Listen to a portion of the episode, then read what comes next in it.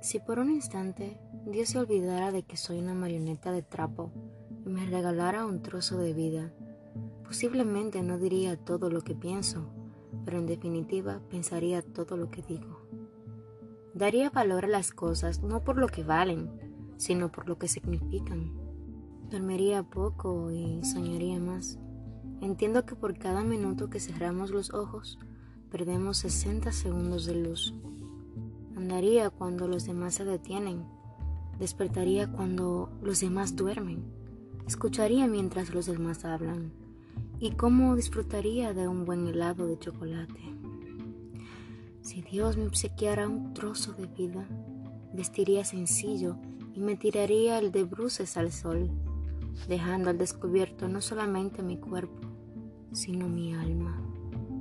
Dios mío, si yo tuviera un corazón, escribiría mi odio sobre el hielo y esperaría que saliera el sol. Pintaría con un sueño de Van Gogh sobre las estrellas un poema de Benedetti y una canción de Serrat sería la serenata que le ofrecería a la luna. Regaría con mis lágrimas las rosas para sentir el dolor de sus espinas y el encarnado beso de sus pétalos. Dios mío, si yo tuviera un trozo de vida, no dejaría pasar un solo día sin decirle a la gente que quiero, que la quiero. Convencería a cada mujer y hombre de que son mis favoritos y viviría enamorado del amor. A los hombres les probaría cuán equivocados están al pensar que dejan de enamorarse cuando envejecen, sin saber que envejecen cuando dejan de enamorarse. A los niños les daría alas, pero dejaría que aprendiesen a volar solos. A los viejos, a mis viejos, les enseñaría que la muerte no llega con la vejez, sino con el olvido. Tantas cosas he aprendido de ustedes, los hombres.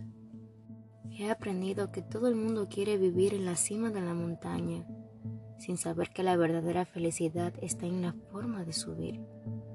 He aprendido que cuando un recién nacido aprieta con su pequeño puño por primera vez el dedo de su madre, lo tiene atrapado para siempre. He aprendido que un hombre únicamente tiene derecho a mirar a otro hombre hacia abajo cuando ha de ayudarlo a levantarse. Son tantas las cosas que he podido aprender de ustedes, los hombres, pero finalmente no me servirían de mucho porque cuando me guarden dentro de esta maleta con las demás marionetas, estaré muriendo.